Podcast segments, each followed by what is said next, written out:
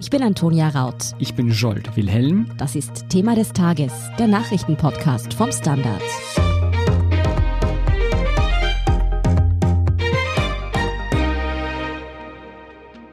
Zusperren, aufsperren, zuwarten, zurückrudern. Österreich scheint im Kampf gegen die Corona-Pandemie nach wie vor auf Sicht zu fahren.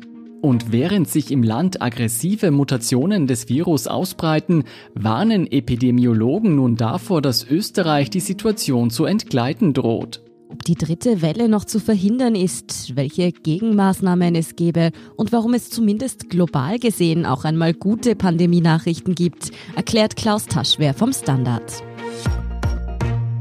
Klaus, wenn es um die Corona-Impfung geht, ist Israel ja Vorreiter. Rund die Hälfte der Bevölkerung ist dort schon gegen das Virus geimpft. Aber nicht nur hier ist Israel uns voraus, das Land steckt auch bereits mitten in der dritten Corona-Welle. Wenn wir auf den Herbst 2020 zurückblicken, dann war Israel uns in der Entwicklung der Pandemie ja stets um ein paar Wochen voraus, erinnere ich mich. Sollten wir uns also jetzt auch schon Sorgen machen, dass die dritte Welle im Anrollen ist in Österreich? Ja, zu deiner letzten Frage würde ich eindeutig sagen, ja. Vielleicht ein kleiner Blick auf Israel. Ich fürchte, bei den Impfungen ist uns Israel um einige Monate voraus. Also bis wir diese 50 Prozent erreichen werden, wird es wahrscheinlich ziemlich lange dauern. Genau betrachtet ist Israel möglicherweise auch schon in der vierten Welle. Das Interessante ist aber, dass in Israel die Zahlen bei jener Bevölkerungsgruppe, die zuerst geimpft wird, schon deutlich zurückgehen. Also laut einem neuen Bericht gibt es eine Reduktion um über 50 Prozent bei diesen Fällen der Personen, die ganz zu Beginn geimpft worden sind, 40 Prozent Rückgang bei den Hospitalisierungen und ein Drittel Rückgang bei den schweren Erkrankungen. Was man aber gleichzeitig sieht, ist, dass bei jener Gruppe von Personen, die etwas später geimpft worden ist, also den Personen unter 60, dass es hier zu einem Anstieg bei den Hospitalisierungen und bei schweren Erkrankungen und auch insgesamt bei den Infektionen gekommen ist. Das heißt, in Israel wird es noch ein bisschen dauern, bis die Impfungen ganz durchschlagen, aber die sind auf einem guten Weg und ich denke, da werden auch die Gesamtinfektionszahlen demnächst nach unten gehen. Also in Israel schaut es dann wieder besser aus. Bei uns rollt die dritte Welle an. Bereits bei der zweiten Welle im Herbst hieß es ja, dass Österreich zu spät reagiert hatte. Jetzt mussten wir die letzten Wochen dabei zusehen, wie sich die britische und die südafrikanische Mutation im Land ausbreiten konnten, während der Lockdown aber wieder gelockert wurde. Das alles wirkt jetzt nicht so, als würde man alles unternehmen, um einen dritten großen Ausbruch der Pandemie zu verhindern, oder sehe ich das falsch? Ich glaube, du siehst es einigermaßen realistisch, wobei wir halt bei vielen Dingen noch nicht so genau wissen, also zum Beispiel, wie sehr sich die britische und die südafrikanische Mutation in Österreich tatsächlich ausgebreitet haben. Man weiß es mit der südafrikanischen Variante relativ gut. Wir sind da aber immer so zwei bis drei Wochen hinten, was jetzt die konkreten Ausbreitungszahlen anbetrifft. Wir wissen nach einem ganz neuen Bericht der AGES von gestern Abend, dass in Österreich bis jetzt erst rund 500 Fälle dieser britischen Mutation entdeckt worden sind, aber auch da gilt Stand vor etwa zwei Wochen. Das heißt, man kann in etwa schätzen, dass fünf bis zehn Prozent dieser Infektionsfälle auf diese britische Mutation zurückgeht. Das ist aber regional sehr unterschiedlich. Also im Osten kommt die schon sehr viel öfter vor als ganz im Westen, in Vorarlberg praktisch gar nicht, auch in Tirol nur relativ wenig. Und die Schwierigkeit jetzt auch in der Kommunikation ist natürlich zu sagen, naja, es baut sich da so eine unsichtbare dritte Welle auf, die man jetzt noch nicht sieht. Und ich weiß nicht, wie sehr das bei der Bevölkerung eingesickert ist, beziehungsweise auch bei der Regierung. Also wir haben uns in den letzten Tagen sehr auf die sogenannte südafrikanische Mutation konzentriert. Das war sicher auch wichtig, weil die ja noch zusätzliche Tücken hat, also dass bestimmte Impfungen dann weniger gut wirken. Aber das größere Problem ist wahrscheinlich diese britische Variante. Und ich bin mir nicht sicher, wie sehr das in der Bevölkerung vorhanden ist, dieses Wissen, dass halt einfach durch diese erhöhte Infektiosität von wahrscheinlich über 40 Prozent sich die halt einfach im Laufe des Februars oder aber im Laufe des März spätestens durchsetzen wird und dass halt dann wirklich die Infektionszahlen sehr stark ansteigen werden. Und das hat man natürlich auch bei dieser Lockerung des Lockdowns auch nicht wirklich mitbedacht, fürchte ich. Ja, diese Varianten sind ein gutes Stichwort. Deutschland hat gestern Mittwoch hier einen anderen Weg eingeschlagen als Österreich und den Lockdown bis zum 7. März verlängert. Und das, obwohl die 7-Tages-Inzidenz dort weitaus besser ist als in Österreich. Anlass war eben laut der deutschen Kanzlerin, dass die Virusmutationen ein echter Grund zur Sorge sind und sich auch in Deutschland weit verbreiten. Jetzt stellt sich noch einmal die Frage, ist Deutschland da jetzt übervorsichtig und will ganz auf Nummer sicher gehen? Oder ist die Situation in Österreich vielleicht längst außer Kontrolle geraten? Ja, zu deiner letzten und konkreten Frage. Also ich würde sagen, weder noch, also im Moment zumindest. Deutschland ist vorsichtig, nicht übervorsichtig und die deutsche Kanzlerin, die ja eine promovierte Naturwissenschaftlerin ist, die hält sich da an die Evidenz, die ihr von Naturwissenschaftlerinnen und Naturwissenschaftlern, Modellrechnern und Virologinnen skizziert wird. Und die gehen halt davon aus, dass auch wenn in Deutschland die britische Mutante, also B117, nur mit etwa fünf oder höchstens zehn Prozent verbreitet ist, dass das in den nächsten Wochen sozusagen dramatisch relativ und dann auch in absoluten Zahlen ansteigen wird. Die Situation in Österreich ist noch nicht außer Kontrolle geraten. Also man sieht zwar, dass die Infektionszahlen jetzt seit Ende des Lockdowns wieder ganz langsam ansteigen, aber das wird sich erst wahrscheinlich in den nächsten Wochen dann zeigen, beziehungsweise diese britische Mutante wird es in den nächsten Wochen durchschlagen. Klar ist, dass wir jetzt von einem anderen höheren Niveau als Deutschland ausgehen, was schlecht ist. Und schlecht ist halt auch, dass wir jetzt geöffnet haben. Das heißt, man wird wirklich sich sehr genau anschauen müssen, wie sich die Infektionszahlen in den nächsten Tagen in Österreich entwickeln werden. Und wahrscheinlich wird man eher früher als später dann wieder gewisse Rückzieher beziehungsweise Schärfungen des Lockdowns vornehmen müssen. Das wäre nämlich auch gleich meine nächste Frage gewesen. Was müsste denn Österreich aus epidemiologischer Sicht tun? Gleich wieder zurück in einen strengen Lockdown? Ist das überhaupt noch realistisch? Ja, ich glaube, ein ganz großes Problem ist halt auch die Bevölkerung da mitzunehmen und abzuholen. Also ich habe da jetzt auch keine ganz harten und guten Taten, wie es denn aussieht mit der Akzeptanz der Bevölkerung, was jetzt Lockdown-Maßnahmen angeht. Ich glaube, die ist im Moment enden wollend und wenn es eben darum geht, so eine unsichtbare Welle entsprechend als Bedrohung wahrzunehmen und sich auch darauf vorzubereiten, dann tut man sich, glaube ich, im Moment auf Regierungsseite in der Kommunikation wahrscheinlich ein bisschen schwer. Es ist wirklich eine nicht ganz einfache Situation im Moment. Manche andere Länder gehen ja noch einen Schritt weiter bei ihren Maßnahmen und verfolgen eine sogenannte Zero-Covid-Strategie. Ganz einfach erklärt, was steckt denn da dahinter und was würde das für uns bedeuten? Ja, Zero Covid ist ein Konzept, das man in Ländern wie Neuseeland, Taiwan, Vietnam oder auch in Australien gefahren ist, wo man wirklich alles bewegt hat und daran gesetzt hat, um die Infektionszahlen wirklich auf Null zu bringen. Das ist im Prinzip super und hat in Neuseeland auch wunderbar funktioniert. Da gibt's quasi ein normales Leben, war halt auch mit Vorsichtsmaßnahmen. Das Gute an Neuseeland im Zusammenhang mit Zero Covid ist halt, dass man sich ziemlich gut abschotten kann. Und es gilt halt für die meisten Länder, wo man eine solche Strategie fährt, also eben auch für Taiwan oder für Australien in Österreich, wo wir keine Meeresgrenzen haben, sondern an nicht weniger als acht Ländergrenzen, ist es halt wahnsinnig schwierig. Das heißt, eine Zero-Covid-Strategie müsste man eigentlich realistisch, aber realistisch unter Anführungszeichen europaweit fahren. Das macht's dann vollends unmöglich. Also es wäre im Prinzip super, wenn man könnte, aber ich glaube nicht, dass man in Europa alle Länder dazu bringen kann, jetzt für geschätzt fünf Wochen wirklich alles dicht zu machen, alle zu Homeoffice zu verdonnern und nur die Supermärkte mehr offen zu haben und das ganze andere Leben quasi auf Null zu bringen. Insofern ist es eine tolle Strategie, nur fürchte ich aus ganz praktischen und pragmatischen Gründen, dass wir sie in Österreich und auch in Europa nicht fahren können. Einen neuen Vorschlag, der sogar eher in Richtung Lockerungen gehen würde, den hätte jüngstens Wiens Gesundheitsstadtrat Peter Hacker von der SPÖ vorgebracht. Ihm wäre so eine Art Wochenend-Lockdown vorgeschwebt.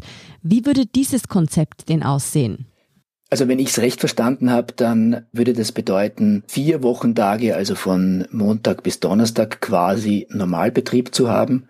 Also Geschäfte offen, Restaurants offen, Theater, Kinos offen, also quasi alles auf. Und dann ein harter Lockdown ab Freitag, bei dem sich allerdings dann alle testen lassen müssen. Die Annahme, die dahinter steckt, ist, es dauert, aber das ist eine relativ günstige Schätzung, vier Tage, bis nach einer Neuinfektion Infizierte andere anstecken können.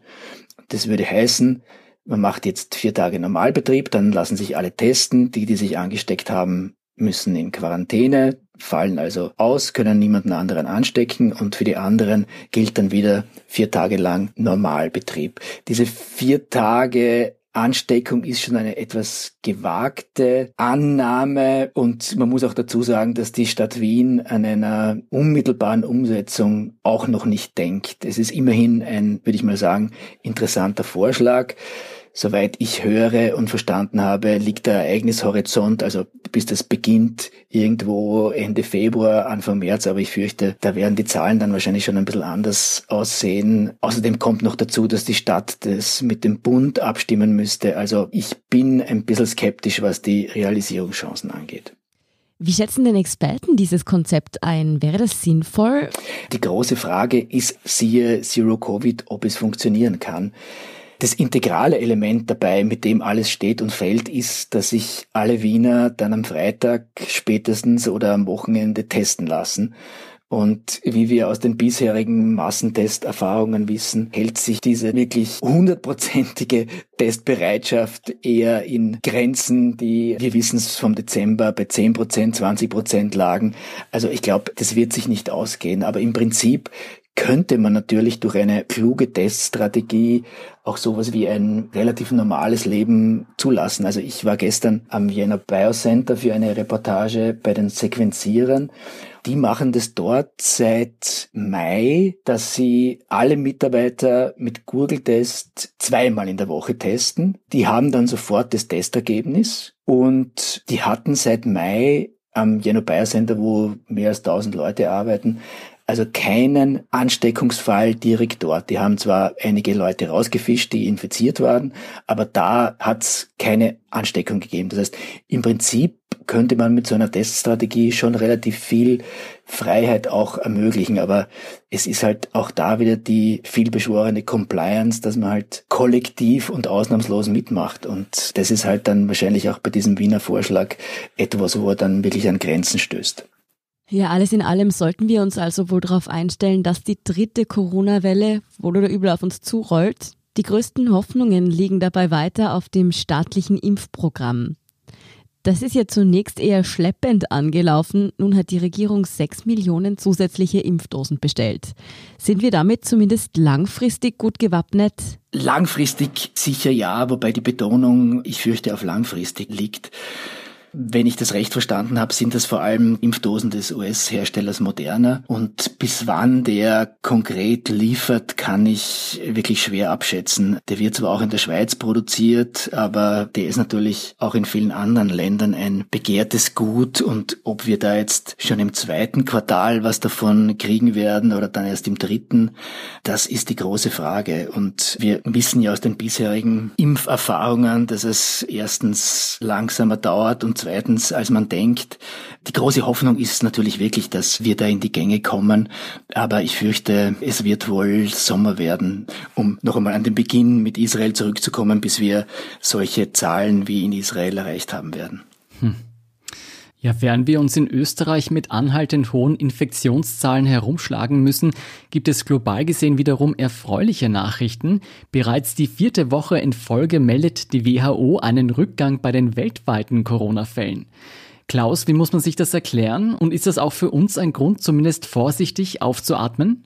Also für uns in Österreich konkret sicher nicht, weil unsere Zahlen sind trotz Lockdowns jetzt nicht wirklich mehr nach unten gegangen. Also wir halten da bei plus minus 1000 Neuinfektionen täglich. Sie steigen ja jetzt schon wieder aber global hast du absolut recht. Also seit Jahreswechsel, als wir wirklich so weltweite Neuinfektionszahlen von über 600.000 täglich haben, ist es jetzt so ungefähr auf die Hälfte gesunken.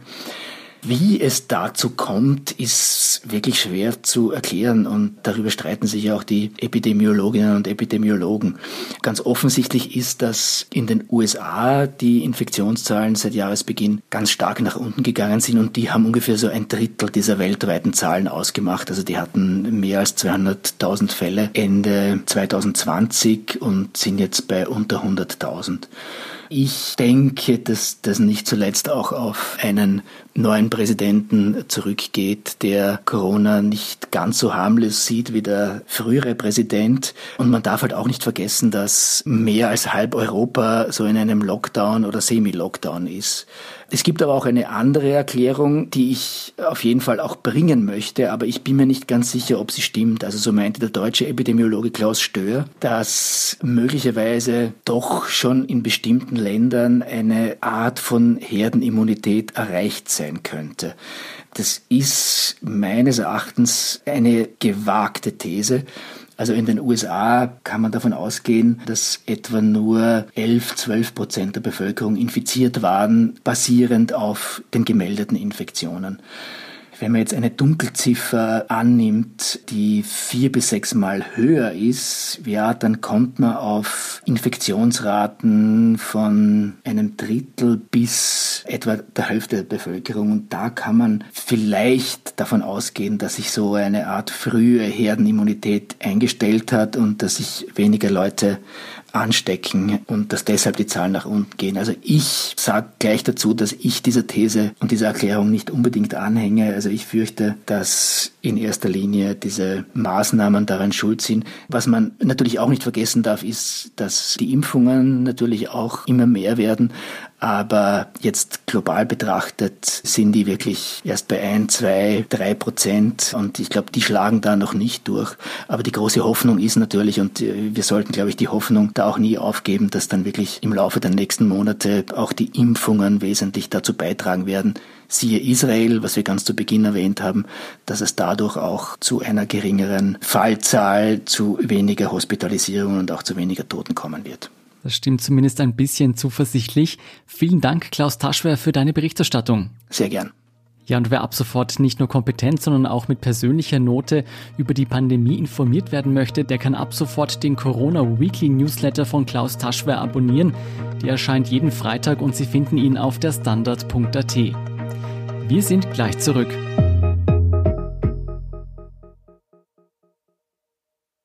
Guten Tag, mein Name ist Oskar Bonner. Wenn man in stürmischen Zeiten ein wenig ins Wanken gerät, den eigenen Weg aus den Augen und die Orientierung verliert, dann ist es sehr hilfreich, wenn man etwas hat, woran man sich anhalten kann.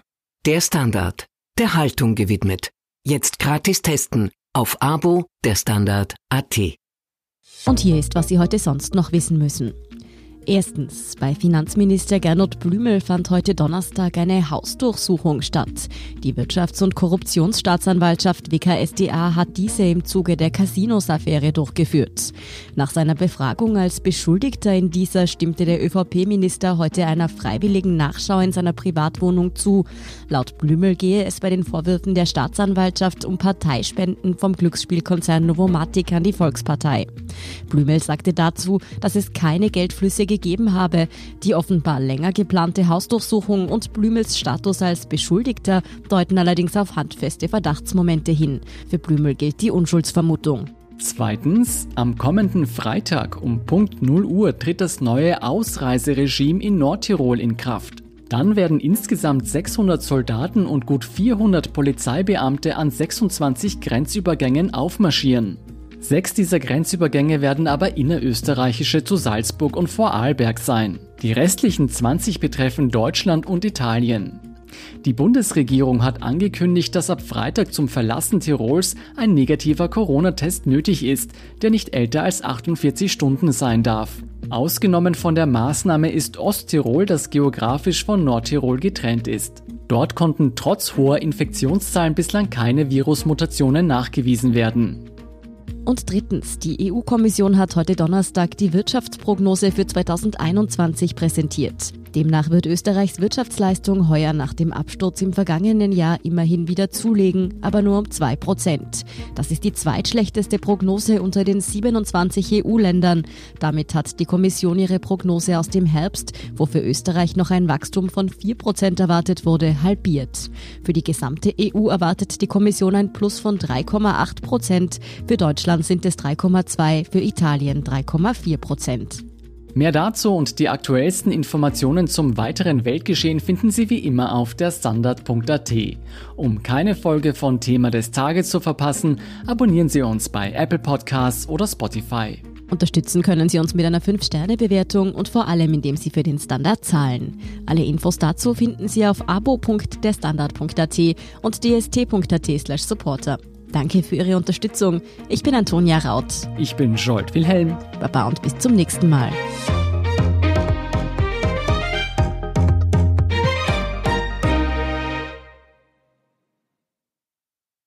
Guten Tag, mein Name ist Oskar Bonner. Wenn man in stürmischen Zeiten ein wenig ins Wanken gerät, den eigenen Weg aus den Augen und die Orientierung verliert, dann ist es sehr hilfreich, wenn man etwas hat, woran man sich anhalten kann. Der Standard der Haltung gewidmet. Jetzt gratis testen auf Abo der Standard.at.